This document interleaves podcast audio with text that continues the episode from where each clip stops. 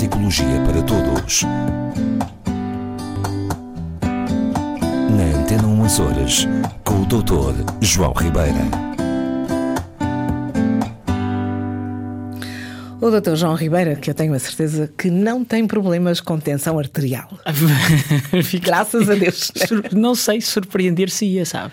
Ah, até é? porque, sim, até porque, por acaso, eh, congenitamente tenho, tenho essa herança genética. Que eu saiba, por enquanto, ainda não, não padeço desse Pois. mal, mas, mas, bom, o tempo dirá. Olha, mas eu, eu já, já tenho problemas Ah, é? recentes, né? tenho hipertensão, não é? Pronto, pronto, ok, Eh, ok. E é a propósito de É. tensão arterial, Sim. e, enfim, e eh, queremos também perceber o que é que acontece no nosso cérebro. Uhum, uhum. É, é um, é um tema interessante porque hum, é, é conhecido, penso eu, para a maioria das pessoas que a hipertensão arterial é má. Mazinha, é má, mazinha. não é? Está muito associada às mortes, eh, tanto por, eh, enfim, por infarto de miocárdio, por AVC, portanto, enfim, a questão do, da, da, má circulação sanguínea, evidentemente, portanto, depois todos os, os problemas que daí decorrem, tanto a nível, vamos dizer, do, do, do corpo não cerebral e efetivamente do cérebro como tal. Né? Sabemos Claro disso. que também eh, há questões genéticas, como estava a, Sim, falar, há eh, pessoas que já trazem esse. Há questões congénitas, é verdade. Eh, Mas bom,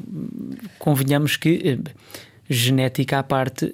Vamos eh, falar de- A, maioria das pessoas em Portugal trata-se mal neste sentido, não é? Trata-se mal. Eh, Nós temos um problema, penso eu, populacional relativamente grave sobre este assunto. Aqui uma, uma questão interessante talvez seja pensarmos o que é que realmente acontece. No Eh, cérebro, eh, Porque é que há o declínio cognitivo associado à, hum, à tensão arterial elevada? É que não é só uma questão do. Como é que eu de explicar? Não é só a questão do sangue fluir menos para o cérebro, porventura, porque a tensão arterial é mais elevada, ou, ou de, de- enfim, da- das alterações eh, neurovasculares eh, per se, que fazem depois o cérebro funcionar menos bem. Não.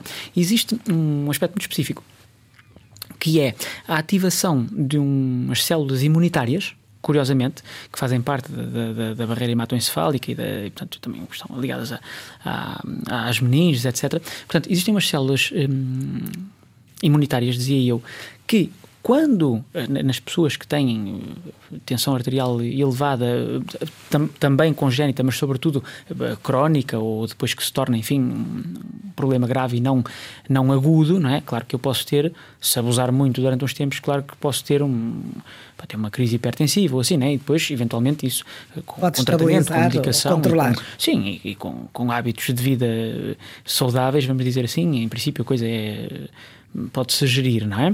Mas eh, dizia eu que eh, o cérebro, eh, esta, esta parte do cérebro, estas células, reagem adversamente, ou seja, ativam-se, são células imunitárias que reagem como se fosse, um- se fizéssemos uma alergia, ok? Um- uma ativação imunitária que não corresponde propriamente a nenhuma, a nenhuma agressão, necessariamente, embora haja a agressão da, da, da hipertensão, não é? mas é como se o cérebro se sentisse agredido e é a ativação destas células, salvo erro, chamadas IL-7, talvez, qualquer coisa desse género, hum, que está ligado ao declínio cognitivo, verdadeiramente. Portanto, há, há- que, que, segundo a investigação, é, é justamente esta ativação imunitária que faz com que o cérebro funcione pior. É? E, portanto, eh, que traz o dito declínio cognitivo associado à, à hipertensão crónica, que, que é eh, conhecido os Então eu diria, se não, não quer envelhecer assim muito rapidamente, é melhor tratar da sua alimentação. Não, claro. Por isso- exemplo. Não, isso sem dúvida nenhuma, não é? Não, de- penso que não. Há, há um corpo de dados e de informação e de, e de provas eh, enorme e crescente Hum. de que eh, realmente aquilo que fazemos connosco, com o nosso corpo, eh, é, tem- é, é aquilo que vai ditar ou quase sempre vai ditar a nossa saúde no futuro, não é? Uma vez, recordo-me que falámos que às vezes não é assim se estivermos em ambientes muito adversos, por exemplo, não é? Ou não tivermos acesso a determinadas coisas, mas digamos que, regra geral, isso é absolutamente correto. Agora, estava-me aqui a lembrar que, eh, a propósito de tensão arterial, eh, existe uma, um dado que é um mito, eh, ou pode ser um mito. Hum, as pessoas têm a ideia, eh, agora falando de, não de tensão arterial, mas falando de colesterol, já que estamos Pois. a falar dessas coisas, eh, e agora carnavais, amigos, amigas, compadres, comadres, a gente Pois. sabe que isto são alturas. Pronto, e. e- Mas o senhor quer falar de colesterol, mas há o colesterol bom e há o mau. Pois não é, ora, já é exatamente aí que a gente ia chegar. É que uh, diz-se, e, e, os médicos, e, portanto, e parece até ser assim, que realmente existe mau e bom colesterol, é verdade, o chamado LDL, que é mau, e o HDL, colesterol considerado bom. E efetivamente, eh, o, o, chamado bom colesterol um, parece e continua a dizer-se que está ligado a uma boa saúde cardiovascular, não é?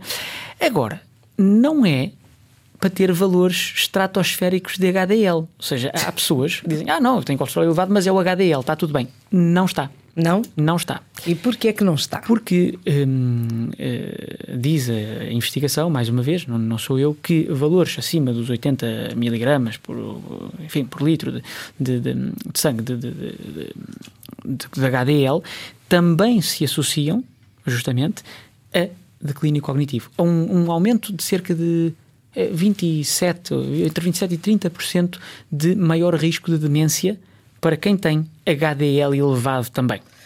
Ok? É claro, isto é só para. Fico muito triste, não é? Não, cá está. Uma coisa, não é por. Não, não tenho. Uma coisa é ter esse... uma percentagem maior do chamado bom colesterol. E, e cá está, do ponto de vista cardiovascular, parece bem. ok? Sim. Até. Sim, senhor. Agora valores. É, o que eu quero transmitir com isto é que as pessoas desenganem-se, acharem que o bom colesterol, não fartam-se comer aquelas coisas com, com bom colesterol, o salmão, os frutos secos, não sei o quê, é? tudo bem, ok. Mas atenção, porque o exagero em qualquer dos casos também não, é exatamente não não é não é bom ok? Portanto então tem que haver equilíbrio tem que haver um, um controle equilibrado sim, desse colesterol. Mesmo o bom mesmo o bom. Portanto, eh, só aqui para desmontar uma ideia que às vezes surge, já que falávamos de tensão arterial, né? Portanto, duas ideias que ficam. Tensão arterial é importantíssimo ser controlado. O que é que faz no cérebro? Ativa umas células imunitárias que efetivamente são elas que prejudicam a função cognitiva, portanto é uma reação adversa do organismo à, à, à tensão arterial elevada. Okay? Isto é uma informação. Não é apenas e só por causa do mau funcionamento, vamos dizer assim, dos vasos sanguíneos ou da oxigenação do cérebro ou de outras áreas do corpo. E aproveitamos para uh, esclarecer que efetivamente esta coisa do bom e do mau colesterol, bom, digamos que nenhum deles deve estar em exagero porque mesmo o bom colesterol, fixem nisto, mesmo o bom colesterol elevado, acima dos tais 80 um, miligramas, eh, um, causa um aumento do risco de ter demência. Muito obrigada pela preocupação em nos informar destas coisas. Também são boas para, mim, é para todos nós. até, para a próxima, até à próxima semana. Até à próxima, obrigado.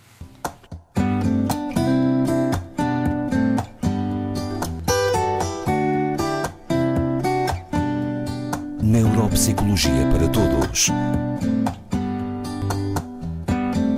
Na Antena 1 Horas, com o Dr. João Ribeira.